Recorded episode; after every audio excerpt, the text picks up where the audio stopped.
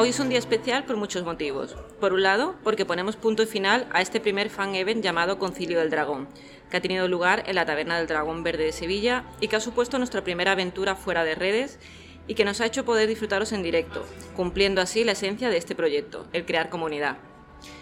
Y por otro lado, porque hoy tenemos el placer de comenzar otra andadura dentro de Amazing Sight, como es adentrándose en el mundo del doblaje, con una serie de episodios que hoy iniciamos.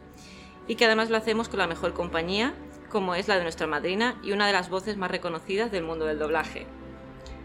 Galadriel en El Señor de los Anillos, Kate Weasley, Winona Ryder, Angelina Jolie o Uma Thurman son solo algunas de las actrices a la que nuestra querida invitada de hoy ha prestado su voz.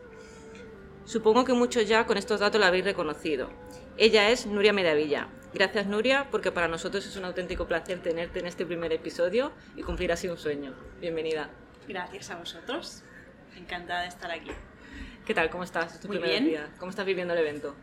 Muy bien, muy bien, estupendo. Me encantó el primer día y hoy el segundo, seguro que también. Eh, estos, estos, días, además, eh, ayer que fue el primer día del evento, eh, en el que ya estuviste, se ha podido escuchar que hay personas en la sala que escuchan el doblaje de ciertas actrices solo por oír tu voz. ¿Qué te parece eso? no sé, me sorprende. la verdad, estas cosas no dejan de sorprenderme. Bueno, encantada, claro, evidentemente, ¿cómo no, no va a ser así? Pero me sorprende. Te sigue sorprendiendo, ¿no? Me sigue sorprendiendo. Porque allí hablábamos además de, de, la repercusión que tiene hoy en día, que difiere mucho a lo mejor de, de hace unos años para atrás, de lo que es el mundo del doblaje, ¿no? Eh, cuando tú iniciaste no es lo mismo que, que la repercusión que, que, vivís ahora. Claro, porque nosotros, cuando yo, bueno, yo empecé de muy niña, y, mucho menos, claro, pero cuando era así jovencita, 20, 30 años, em, internet ni había nada de esto, nosotros no teníamos ni idea que la gente sabía quiénes, éramos nosotros, ya ni siquiera nuestros nombres, ¿no? sino que todo lo que, lo que habíamos hecho. Eso es algo que cuando empezaron las redes, empezaron a salir, fuera, se empezaron a crear los eventos, empezaron a llamarnos, fue una sorpresa para muchos de nosotros saber que la gente sabía qué habíamos hecho, qué película, dónde habíamos salido, etcétera, etcétera. Nosotros estábamos en casita, en nuestras salas, y no teníamos ni idea de que eso estaba sucediendo. El mundo ha cambiado. Lo siento en el agua. Lo siento en la tierra. Lo huelo en el aire. Mucho se perdió entonces, pero nadie vive ahora para recordarlo.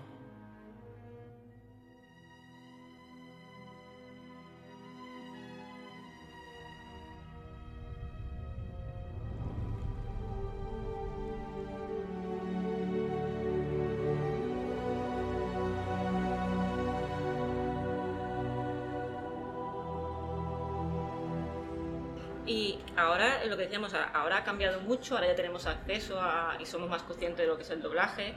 Eh, lo que decíamos, ¿no? que se valora más el, doblaje, que queremos escuchar ciertas voces. Cuando tú empezaste, ¿cómo empezaste? O sea, ¿cómo te entró a ti la chispilla del doblaje?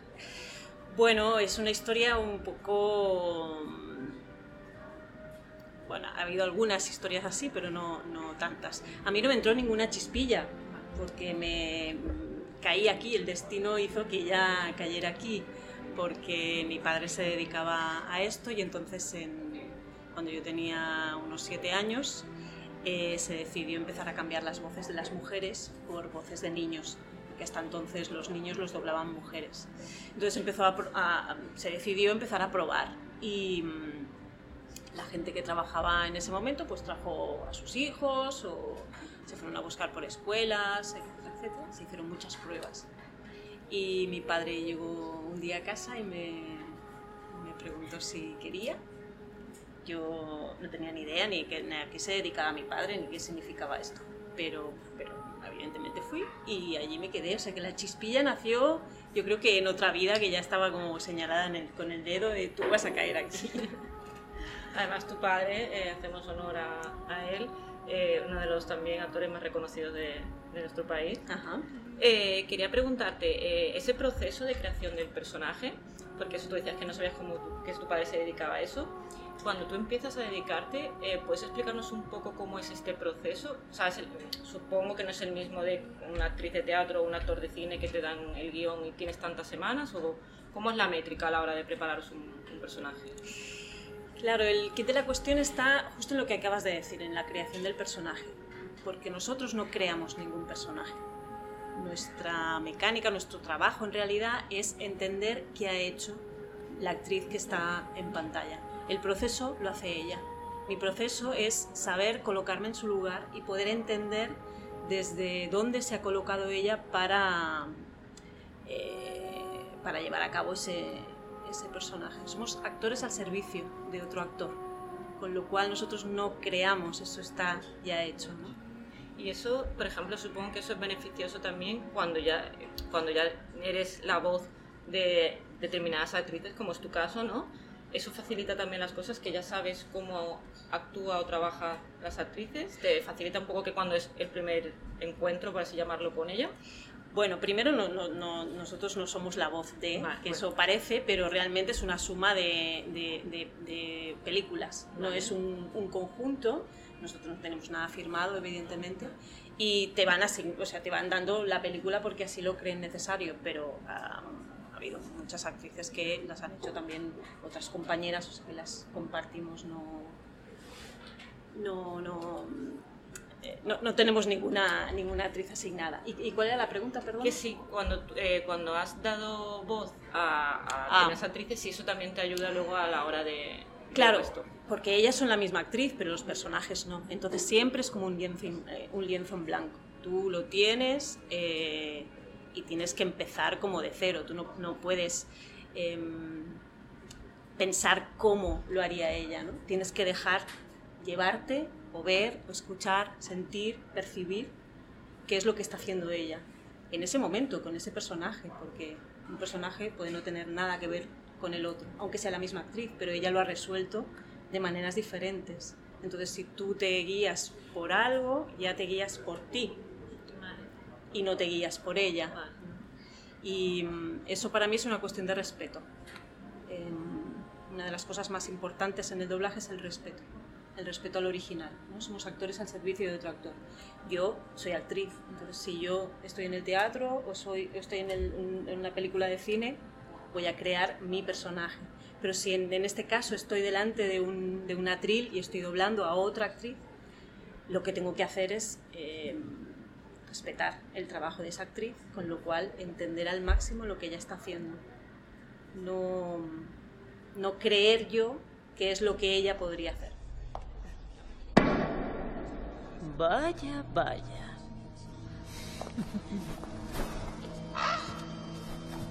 Qué reunión tan relumbrante, rey Estefan. La realeza, la aristocracia, la alta sociedad y... Qué pintoresco. Hasta la plebe.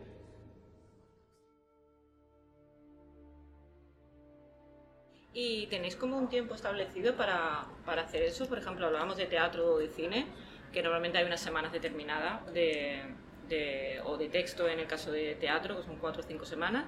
En cine varía un poco la producción, pero en doblaje tenéis como tantos días para grabar, te dan previamente el guion o, o es todo mucho más fugaz. Una de las palabras importantes también del doblaje es la instantaneidad. O sea, nosotros grabamos instantáneamente. Nosotros no tenemos el guion antes en algún caso ha podido suceder o en algún caso ha podido suceder que hayamos visto la película antes, pero lo normal en las salas es que tú llegues y te encuentres con el trabajo. Nuestro trabajo se divide en unidades de un minuto más o menos que se llaman takes. Te van pasando el take y tú instantáneamente te vas colocando y viendo el, guion. ¿Por qué no tenemos el guion antes? Porque si tú tienes un guion delante, tú te vas a, imaginar a un personaje. Claro, entonces ahí ya entra Nuria Mediavilla en este caso y es la que no tiene que entrar. Yo llamo al, doblaje el arte de desaparecer. Entonces lo que tiene que desaparecer es mi juicio sobre lo que yo estoy diciendo para tener como una especie de neutralidad y poder em, decir el guion, dijéramos en este caso, desde el lugar en el que ella se está situando. Que supongo que eso también a nivel mental es- requiere mucha complejidad, ¿no? También o de agotamiento cuando acaba una sesión de doblaje. Es muy agotador porque no solo es a nivel mental, sino es a un nivel perceptivo. ¿no? Y entonces eso tienes que tener los sentidos muy, muy presentes. ¿Y ca- cambia cuando lo haces de, una, de lo que es una actriz, o sea, una persona física, Ajá. a cuando doblas a un, a un personaje de, de dibujo, de animación?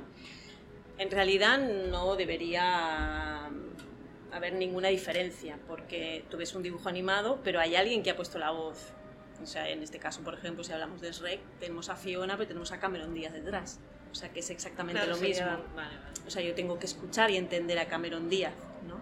¿Qué pasa con la animación? Claro, el, el cuerpo habla mucho, o sea, no es solo la voz, no solo es la boca en el doblaje, sino todo el cuerpo. Em, hay como una rigidez, hay una, eh, hay una cosa en el doblaje que es, eh, es como estática, ¿no?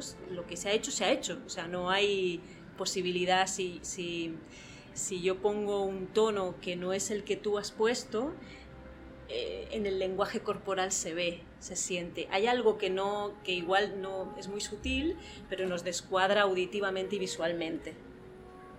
Eso en la animación hay como un poquito más de margen, porque no es un cuerpo tan, tan rígido, no hay, no hay esa rigidez.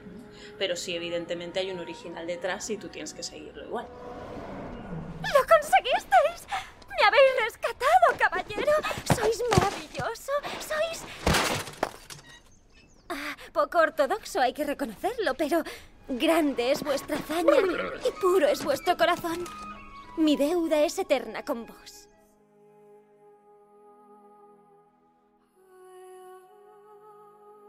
Eh, ¿Recuerdas alguna en concreto que, que recuerdes po- con especial cariño o por la dificultad que te ha conllevado eh, a lo largo de toda tu carrera? Sé que es complicada la pregunta, pero ¿hay alguno que digas tú que esté en tu top? Bueno, hay algunas. Am, mira, Cirano de Bergerac fue importante porque además era en verso y fue un doblaje muy bonito y muy complicado. Hay otra película que se llama Nell, que era de Jodie Foster, que, que era una, está basada en, un- en unos hechos reales y una chica que encontraron en el bosque y entonces tenía un lenguaje así como muy gutural y salvaje, una niña salvaje. Eso también fue muy complicado encontrar el punto justo, la intensidad justa, por lo que hablábamos, ¿no? Si no encuentras esa intensidad justa de lo que estás diciendo o, de ese sonido que tienes que sacar, auditivamente y visualmente se descuadra. Y fue complicado en ese sentido, sí. Y cuando te pasa ese tipo de cosas, o sea, el, igual que a lo mejor si, si nos vamos al teatro, ¿no? Cuando hay un- una desconcentración por, por X circunstancias en la sala, pero cuando a ti te, en, en el doblaje te cuesta captar ese momento, ¿cómo haces para intentar eh, volverlo bajo la presión de lo que tú has dicho antes, ¿no? De que al final el doblaje es todo inmediatez, que ahí tienes como unos tiempos más... Bueno, es inmediatez, pero tú puedes repetir. Entonces, eh, la repetición está O sea, que es repetir, repetir hasta que... Bueno, claro, sí, hasta que te salga. Sí, intentar captar muy bien. Sobre todo en el doblaje es mucho escuchar el original. Si tú lo, tú lo vas escuchando, se te va quedando en el cuerpo y lo puedes ir eh, sacando. Y lo repites hasta que, hasta que hasta que encuentras el punto justo. Y centrándonos un poco ahora en lo que es tu profesión, como hablábamos al principio, ¿no? a lo largo de este viaje que estamos haciendo, eh, si volvemos a tu profesión, eh, ¿en qué puntos crees que se encuentra actualmente el doblaje en, en España? ¿Crees que, por ejemplo, se le da la misma, eh, el, el mismo sitio que a otras áreas técnicas? ¿Crees que está un poco más...? Bueno, en ese sentido no lo sé. Yo creo que no sé si debería tener más o menos sitio. No lo sé. Lo que sí es que yo creo que se está convirtiendo en algo muy mecánico. Se está perdiendo la artesanía. Yo tuve la suerte de aprender, como empecé de pequeña, tuve la suerte de aprender de toda una generación que sí que, que querían esta profesión y que, que el take era una pieza artesana. Eso eh, conlleva muchas cosas. Conlleva que tiene alma, que hay que ponerle los cinco sentidos, que hay que estar muy concentrado, que hay que, que hay que poner de ti una serie de cosas es como la artesanía versus la, la cosa más industrial, ¿no? O, em, que las piezas pueden ser muy bonitas. Hoy en día yo creo que escuchamos doblajes que pueden estar muy bien, muy bonitos, todo suena muy bien, pero no llega a ningún sitio. ¿No? En cambio la artesanía puede tener más defectos, pero tiene, tiene alma. Es, es su única esencia y, y es, es- es personal, ¿no? Y Yo creo un- un- mucho más en eso. Y yo creo que el doblaje ha caído por, por muchas cuestiones, por, por lo que ha caído el mundo también. Uno de los problemas de esta profesión y del mundo es el tiempo. El express, ¿no? Que ahora todo es... Todo es eh, para allá. Y entonces esto, como cualquier pieza de artesanía, requiere su tiempo. Y si no te dejan tener ese tiempo, se convierte todo en una cuestión mucho más mecánica, Más como a granel, ¿no? a granel. Es lo que hablábamos un poco al principio, ¿no? De la percepción que tienes que captar a la... Claro, a la claro.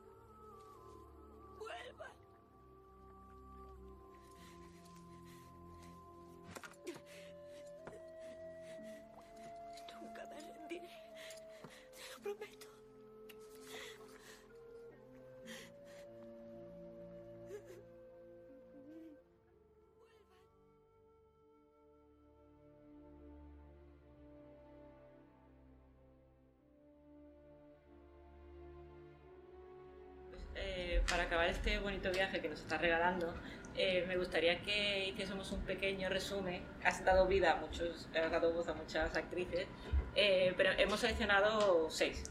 Vale. ¿Vale? Entonces, eh, nos gustaría que nos dijeses qué te han aportado, más a nivel personal, eh, ya no la actriz, sino el personaje en sí.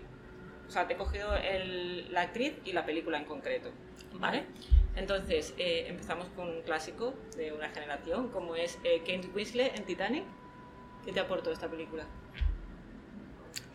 ¿Qué me aportó? Es complicado así a nivel personal, ¿eh? porque no, no todas aportan todo de la misma manera. Si prefieres profesional, cambiamos a profesional. No, eh, yo recuerdo Titanic, hacerla además, eh, creo que la hicimos un fin de semana o una noche, no sé, era como algo especial porque corría a prisa y tal. Pero estas percepciones que mm, después tienes, eh, o sea, tú escuchas Titanic y es como una gran producción, ¿no? Pero en ese momento para nosotros Titanic era una película más, no teníamos ni idea de lo que, de lo que eso iba a ser, ¿no? Em, y recuerdo eso, que la hicimos así como el fin de semana, la hicimos corriendo, pero una, una de las películas complicadas porque era muy larga y, y en ese momento todavía trabajamos artesanalmente, sobre todo en esa película con el director que la hicimos, y la hicimos con, el- con, eh, cronológicamente en el tiempo, o sea que eh, nosotros, porque no siempre pasa, porque a veces por producción empiezas por el final de la película, después vas por el medio y después al principio. En este caso fuimos desde el principio, entonces, bueno, yo recuerdo meterme casi en el agua ¿no? con ella, porque fue como increciendo el, el amor por Rose, ¿no? De, de ser una película así como que, bueno, otra, ¿no? Pues eh, Rose, eh, además una mujer, Kate Winslet a mí me gusta mucho, es una mujer, y Rose, una mujer muy poderosa, Sí, con presencia además. mucha presencia. Que ahora que has dicho, eh, igual te parece una tontería, pero vi en, en redes un vídeo de Hugh Jackman doblando, que era una escena de Lobezno, y recuerdo que estaba como en- durante el proceso de doblaje, él mismo corriendo en el, en- durante la grabación mientras que le ponía voz y como sufriendo a nivel físico también lo mismo que él. Que él. ¿Eso, por ejemplo, en tu caso, te ha pasado alguna vez en el sentido de físicamente también eh, haces la misma escena que, el, que la actriz o no? ¿O tú ahí no...? No, normalmente mm, no se hace. Yo no, sé este vídeo, no, no lo he visto, pero. Eh, nosotros no, bueno, imagínate eh, otro tipo de escenas, ¿no? Si tuviéramos que Ya. recrear todas las escenas, sería un poco complicado. Entonces nosotros ya estamos, eh, nuestro trabajo también consiste en eso, ¿no? en poder recrear cualquier situación simplemente necesidad. con la voz, ¿no? sin necesidad. Lo que pasa es que sí que han habido cosas como muy puntuales a lo largo de la historia o las que yo he vivido. ¿eh? Eh, creo que era la película El coleccionista de huesos, que mm, eh, él estaba tetrapléjico, creo, que era, estaba en una cama tumbado y sí que la persona que lo dobló eh, estuvo, estuvo durante todo el proceso del doblaje tumbado, porque no, no sale la voz de la misma manera cuando tú estás tumbado y tienes apretado el diafragma que cuando no lo estás, ¿no? cuando estás de pie. Entonces es una, es una percepción que parece que es muy sutil, pero que existe, ¿no? Y, y todas estas percepciones sutiles hacen que el doblaje sea completo, que a ti te llegue todas las sensaciones. Sí, era algo. sí, pues, no se a correr por todo el set, pero era. No, pero bueno, Sí, correr, sí. nosotros estamos acostumbrados a ponernos en situación corriendo. Eh, otro personaje, eh, Uma Thurman en Kill Bill. Sí, sí, me encantó. Yo no soy, no me gustan las películas así de sangre, no me gustan nada. Eh, y Kill Bill me encantó, me encantó, me enamoré de Tarantino. me encantó, me encantó. Y bueno, todas tienen así como ese punto de mujeres poderosas. fuerte, ¿no? Sí. con presencia. Sí, sí, Sí. porque las que tengo aquí, ahora por ejemplo, eh, tenemos a Winona Ryder en Stranger Things. O sea que- ¿Qué tal, Winona? Bueno, con Wynonna empecé hace muchos años a doblarla. Creo que la primera. No la primera no fue Drácula, creo que fue Eduardo Manos Tijeras, pero Drácula la recuerdo también con mucha. porque a mí me encantaba Drácula, me encantaba el libro y me encantaba el, personaje en sí. Entonces, doblar Drácula para mí en ese momento fue. fue súper guay.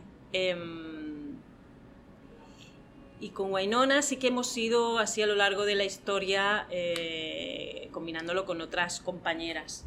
Entonces, cuando llegó Stranger Things, bueno, yo tampoco tenía... Claro, nosotros trabajamos con copias muy malas, que apenas se ve nada. Vale. Cuestión de, Spoiler protocolos y...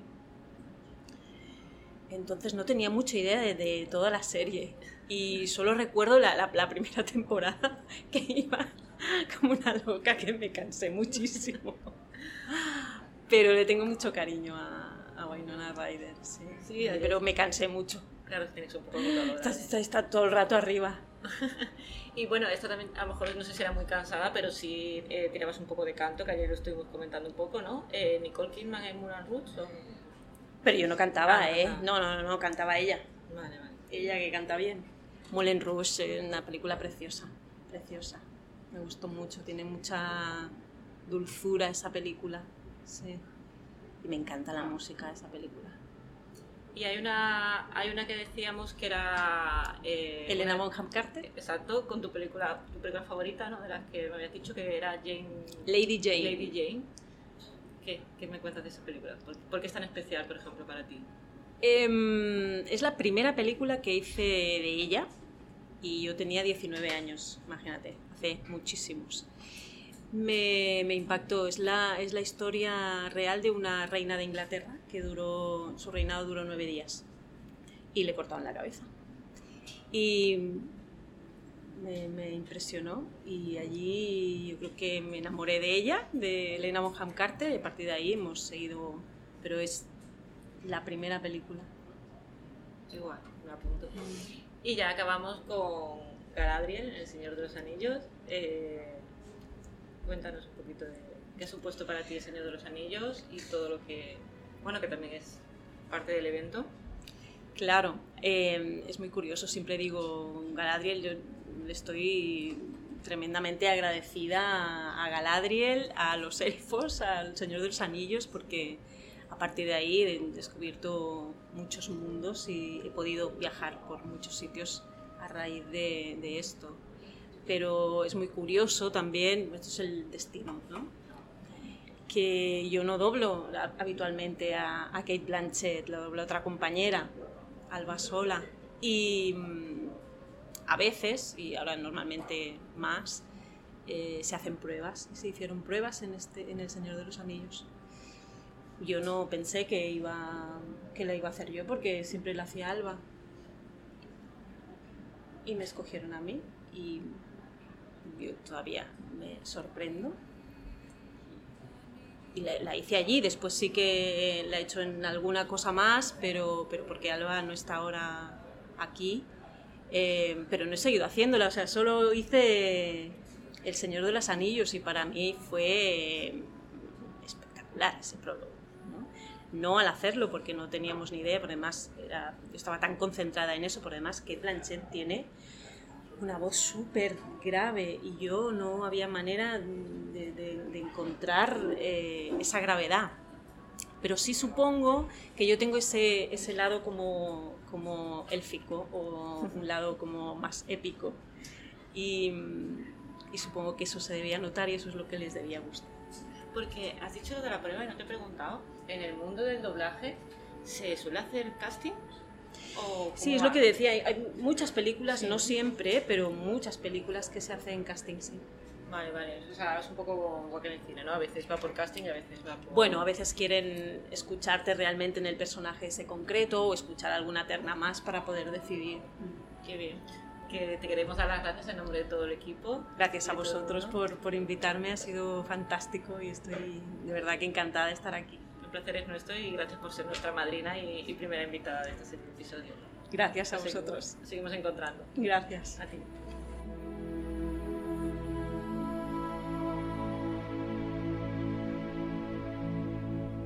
May it be